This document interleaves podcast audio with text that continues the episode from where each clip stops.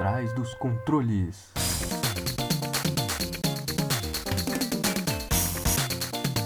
E aí, ouvinte! Seja bem-vindo ao oitavo episódio do Magnífico Por Trás dos Controles, o programa feito por jogadores para jogadores.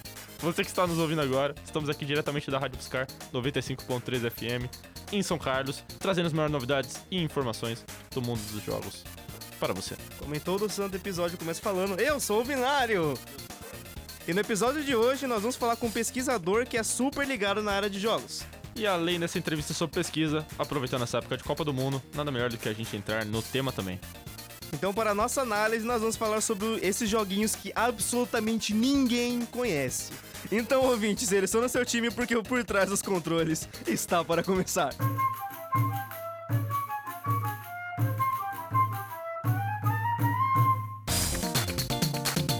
E antes da gente ir para a nossa análise temática de Copa do Mundo, vamos fazer o nosso bate-papo com o Leonardo Pereira. O Leonardo Pereira é um membro do FOG que está fazendo mestrado em Ciências da Computação no ICMC e é pesquisador, mas que também ama jogos.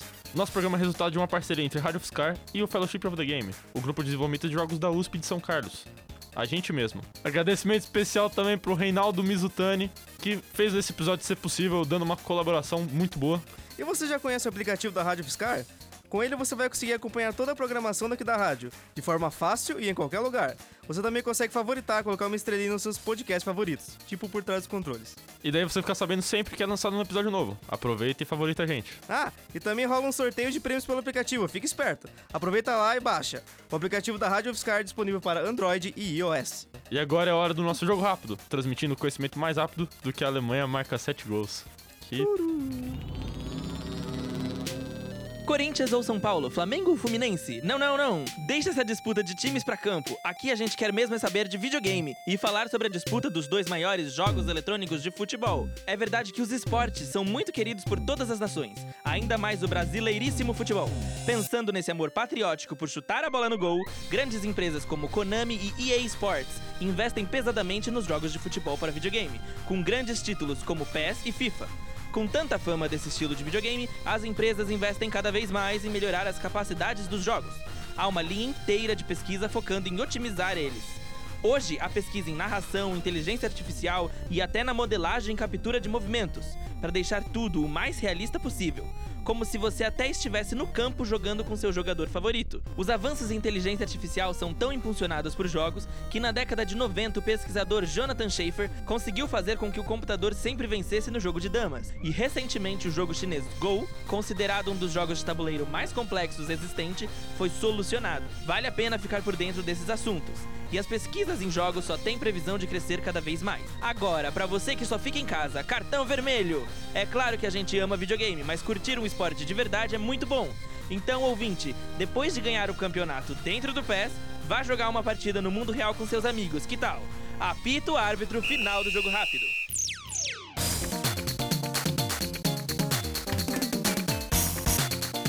Você que está nos ouvindo agora, estamos apresentando Por Trás dos Controles, o programa feito por jogadores para jogadores. Além de falar sobre Copa do Mundo no programa de hoje, vamos fazer o nosso bate-papo sobre pesquisa em jogos com Leonardo Pereira, aluno de mestrado em computação no CMC USP, um pesquisador muito empolgado sobre inteligência artificial nos jogos. Ele está aqui do nosso lado, na nossa cadeira. Eu não sei porque resolvemos destacar isso no roteiro, porque usualmente a gente entrevista pessoas assim, mas vamos lá.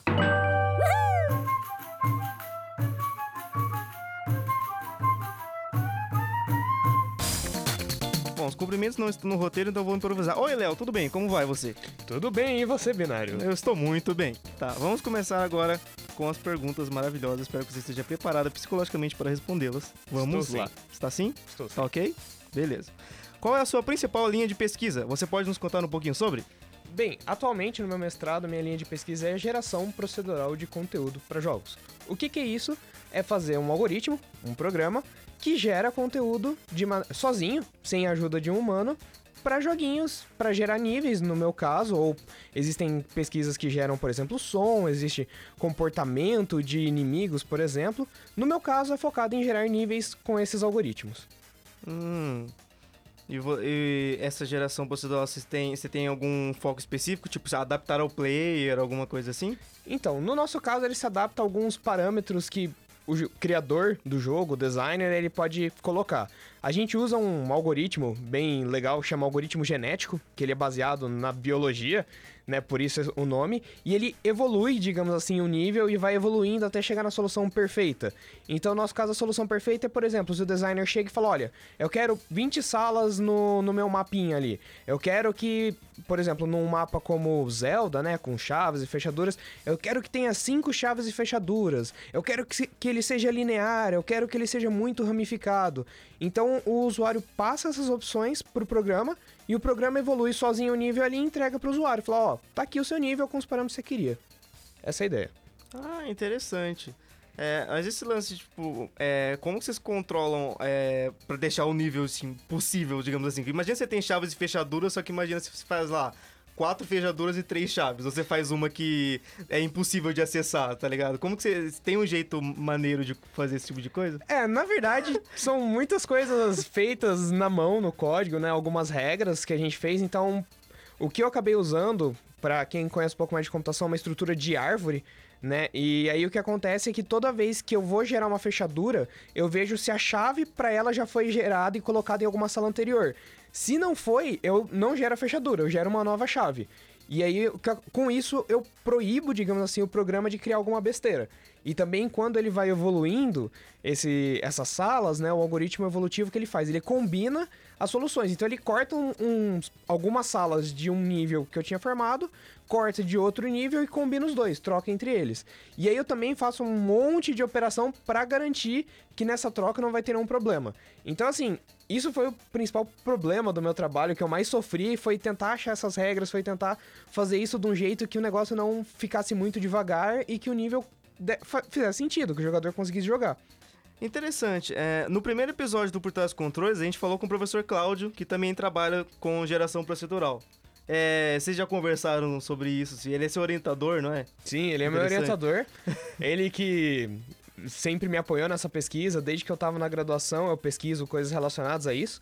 Inicialmente eu pesquisei sobre geração de scripts para jogos de estratégia, como StarCraft, por exemplo. Aí a gente começou a seguir essa linha de geração procedural por causa de um outro aluno que na época estava fazendo mestrado com ele, que era o Lucas, que ele estava fazendo geração procedural de níveis pro Angry Birds, que foi uma pesquisa bem louca também, porque ele gerava as fases do Angry Birds e aí ele fez fazia um algoritmo evolutivo também, né, o mesmo que eu uso, e esse algoritmo ele fazia um grande desafio no Angry Birds, que é fazer os níveis ficarem em pé. Porque como tem toda aquela parte de física, se você gera um nível e você simula ele depois, ele pode cair. Então o que acontecia é que toda vez você tinha que gerar um nível com o algoritmo evolutivo, ele testava o nível e falava, pô, esse nível desabou tudo, o jogador nem jogou porque perdeu todas as peças. Ele falava, não, essa, essa solução é ruim. Aí ele, quando tentava chegar a misturar as, as soluções legais, ele falava assim, ó, essa combinação deu certo, esse nível pelo menos ficou inteiro. Aí o jogador jogava, que no nosso caso era um bot, né, uma inteligência artificial que jogava, e aí, dependendo do quão bom era a inteligência artificial, melhor era o nível. E aí eu, eu acabei mexendo um pouco nessa pesquisa no fim da minha graduação, com o meu TCC, que eu acabei usando umas coisas de aprendizado de máquina pra fazer um algoritmo que falava só olhando a estrutura do nível, falava, ó, esse nível é ruim, não vou nem testar. Acabou sendo meu TCC. E aí no mestrado que eu tive essa ideia de tentar falar, pô, eu já vi vários algoritmos que geram conteúdo pra jogo e tudo mais, mas eu nunca vi algo como um Zelda, por exemplo, que ele já coloca chaves, já coloca a fechadura.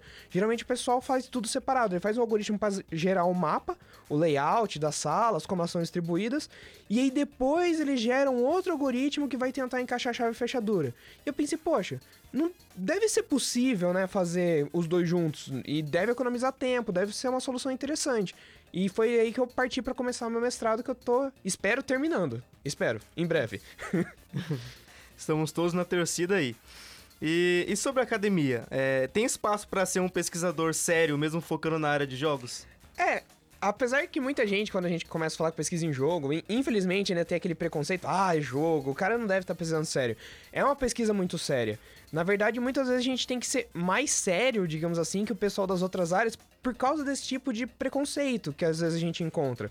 Porque se a gente não escrever um paper um, um artigo para um congresso ou qualquer coisa assim, muito bem escrito, escrevendo muito bem sobre a teoria, sobre as referências, sobre a nossa metodologia, muitas vezes a gente recebe críticas que o pessoal como todas as áreas acadêmicas, tem revisores da área, bem especialistas na área, que têm muitos anos de experiência, eles vão revisar o seu trabalho, eles vão ver se você fez alguma coisa ruim cientificamente falando.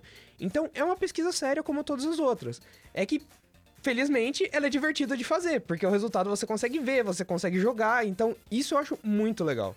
Interessante. E como você considera esse reconhecimento por parte da academia? Eu acho que ultimamente está melhorando muito. Quando eu entrei na graduação em 2012, ainda existia um certo preconceito, principalmente aqui no Brasil, sobre isso. Ah, mas jogo, jogo não dá futuro, jogo é brincadeira.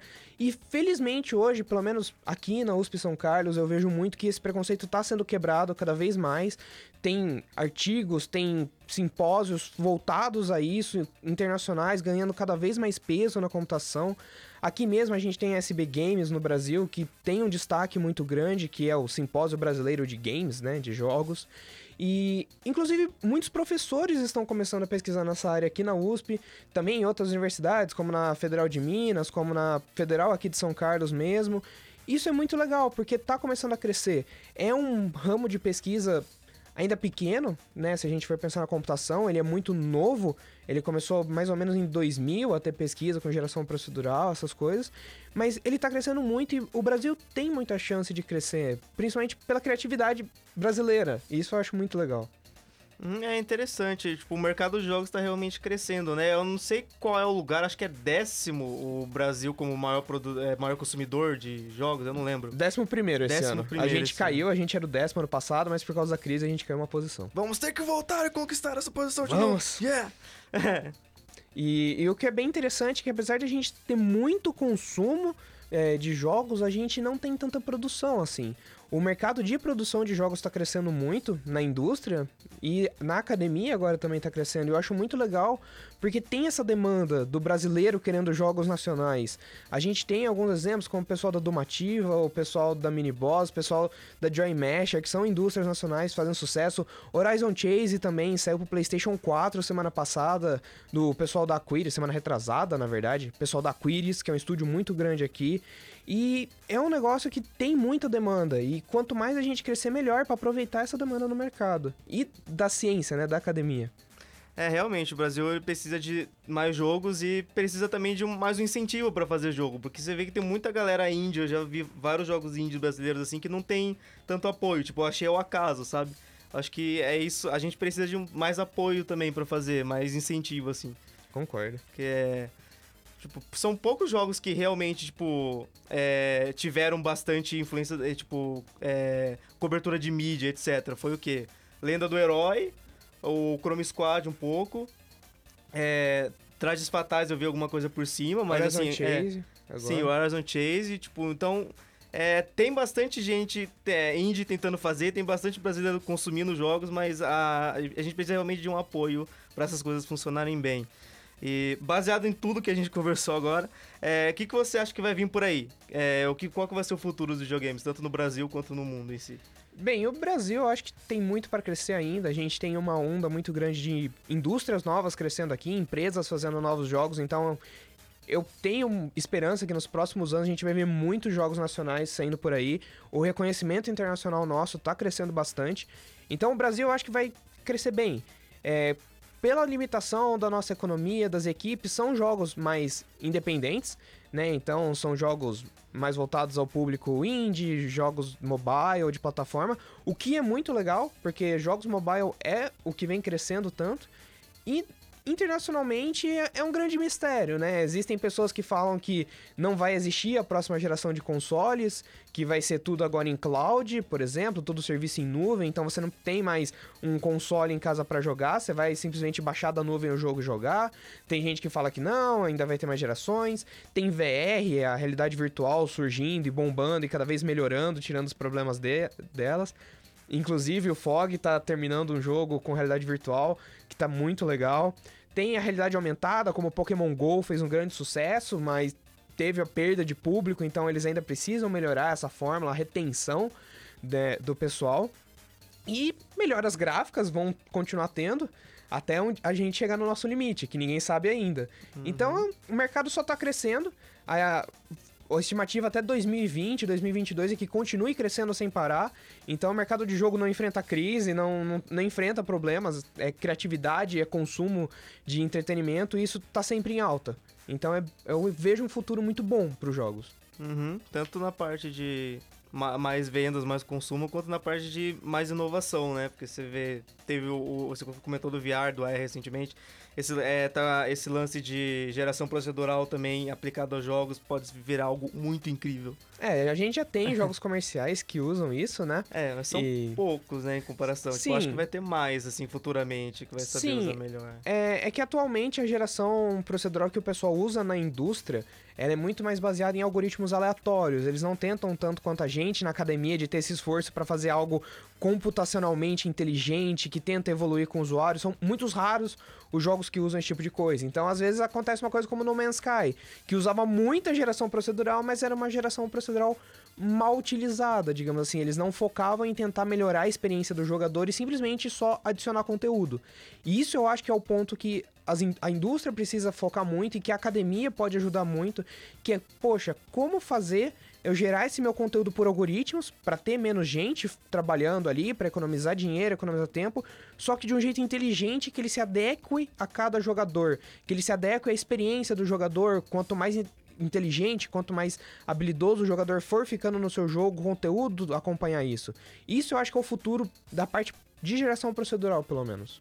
É Interessante. E você acha que o Brasil devia investir mais no mercado de pesquisa para jogos? Ah, eu acho que o Brasil deveria investir mais em pesquisa, né? Os últimos seis, oito anos só teve cortes em pesquisa, é uma pena. Então, todo o pessoal que eu conheço de mestrado, doutorado, que trabalha com pesquisa, todos nós a gente tem medo de acabar um dia as nossas bolsas que a gente trabalha. Tem muita gente que fala: "Ah, "Não, vocês só estudam", mas cara, pós-graduação é pesquisa, é trabalho, a gente está gerando um produto, a gente está gerando conhecimento. E infelizmente é uma parte que o Brasil peca muito. Eles acham que a gente tem obrigação de continuar fazendo dois, três anos de mestrado, quatro anos de doutorado de graça ali, se virando para pagar as contas de algum jeito mágico.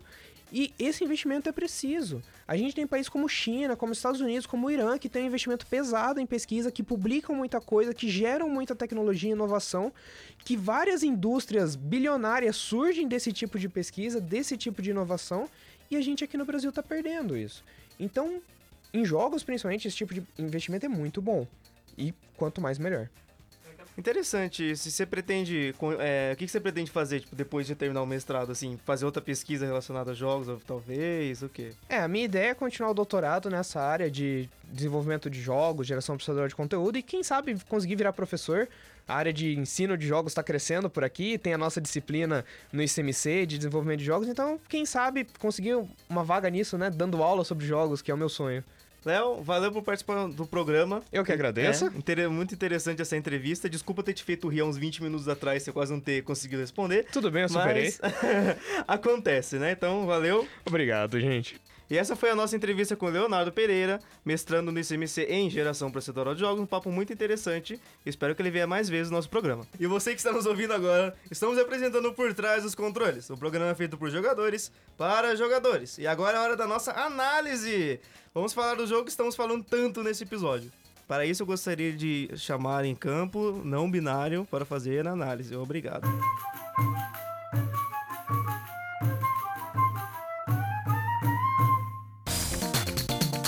E saudações, eu sou o não de novo, e eu não vou acertar o microfone. E hoje eu vou comentar sobre jogos de futebol.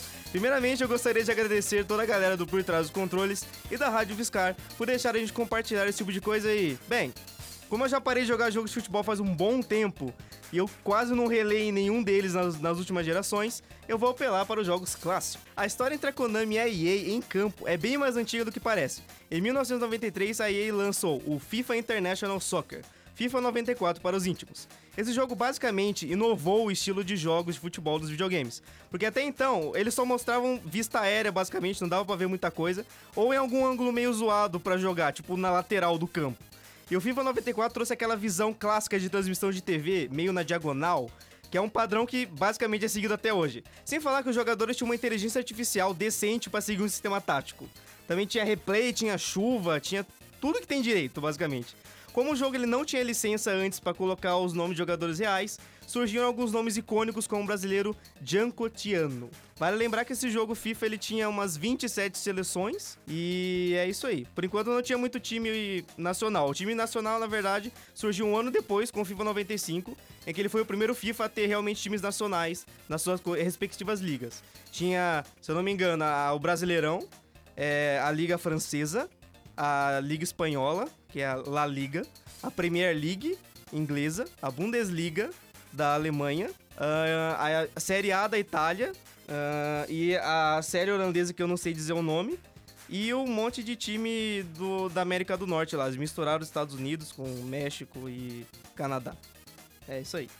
E depois surgiu o FIFA Soccer 96, que foi o primeiro FIFA a realmente ter a licença para usar o nome dos jogadores originais. Uh, e a Konami ela não ficou para trás e em 1994 no Japão e em 1995 no resto do mundo, ele lançou o aclamado International Superstar Soccer, ou para os íntimos, International Superstar Soccer, que é basicamente a tela de menu que marcou gerações aquele, aquele cara falando de jeito estranho o nome do jogo. Considerado por muitos o melhor jogo de futebol da era 16 bits. Diferente de todos os outros jogos, ou da grande maioria dos jogos anteriores, onde todo mundo do mesmo time era basicamente clones de um cara só, nesse jogo tinha uma variedade muito boa de característica, tipo aquele cabelo fabuloso do Padilha na seleção brasileira, até o número da camisa de cada jogador dava para você ver direto no campo. Isso na época do Super Nintendo, onde você só conseguia identificar quem era quem quando você ficava mudando freneticamente de jogador para decorar o número de cada um, é algo incrível.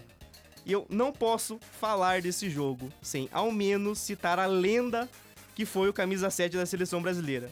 Alejo nesse jogo.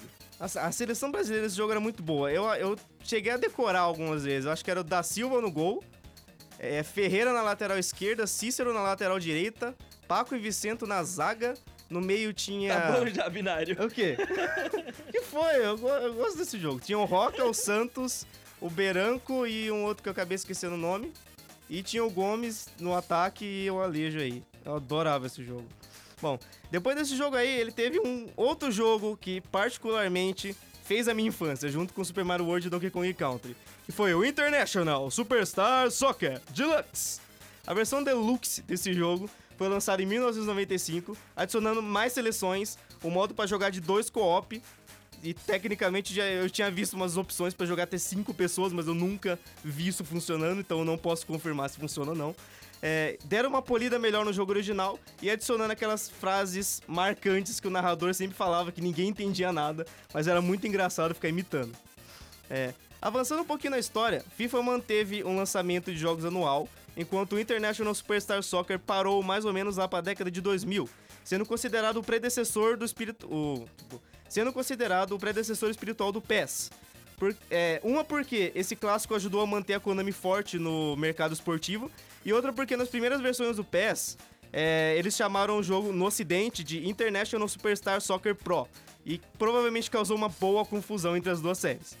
É, já na era do PS2, a briga entre a EA e a Konami estava muito boa. Enquanto a FIFA tinha um monte de time aleatório, um monte de. É, o modo de carreira muito bom, que integrava bastante coisa, tinha até ranking mundial e tudo mais. E aquele ícone que aparecia sempre que você fazia uma falta o juiz dava vantagem, que para mim era só o espirrar no controle que aparecia isso toda hora. O PES tinha o clássico rumo ao estrelato, onde não importa se você fez 20 gols na partida, eles vão te substituir no segundo tempo, e contava com as principais ligas europeias e o Brasileirão substituindo a liga francesa em algumas modificações. Vale citar aqui a provavelmente mais famosa modificação do PES, o Bomba Pet, que com certeza marcou a vida de muita gente. Principalmente com aquela música marcante e o fato de dar para você ficar jogar montado em dinossauros, avestruzes ou vestido de pinguins no jogo. Cortesia do PES 2006. Sim, dava para fazer isso, era muito engraçado. Daí pra frente eu não manjo muito, eu perdi o costume de jogar futebol nas últimas gerações. Eu só sei que, seja PES ou seja FIFA, meu coração está nos clássicos. Valeu não binário por essa análise maneira e esportiva. E também vamos agradecer a nossa equipe, a querida equipe de produção nesse episódio. E em especial ao amigo do Fog, Gustavo Moura, e o colaborador Alan Silva, pelo roteiro desse programa. Eu sou o não binário aqui, se despedindo. Obrigado por me deixar participar mais uma vez de programa de nada não binário. Eu, a gente chama você quando a gente precisar de outra análise maneira. Yes. A Copa do Mundo da FIFA começa na próxima semana, mas, para um grupo de estatísticos brasileiros que conta com pesquisadores do CMC e do CMEI, o torneio já começou faz tempo. Eles criaram um modelo de previsão que mostra a probabilidade de cada seleção avançar na fase até a final, e os resultados iniciais mostram qual é a favorita. Se quiser saber mais sobre, entre no site do ICMC, icmc.usp.br. Muita coisa boa rolou nesse programa. É, daqui a duas semanas estaremos de volta com o nosso último episódio, tá acabando essa temporada. Triste. É. Fique ligado nessa mesma rádio, nesse mesmo horário, com mais um programa sobre o mundo dos jogos. Lembrando que o FOG realiza diversos minicursos gratuitos e abertos a toda a comunidade. Se quiser saber mais, é só visitar nosso site lá. Acesse lá, fog.icmc.usp.br. E o nosso canal do YouTube. Se inscreve para saber conteúdo fresquinho. E se prepara, vem novidade por aí no nosso canal. E vamos ficando por aqui, por trás dos controles. Esperamos você na frente do rádio no nosso próximo programa. Muito obrigado pela atenção e até mais! Obrigado a você, querido ouvinte. Vamos nos desligando e até a próxima fase.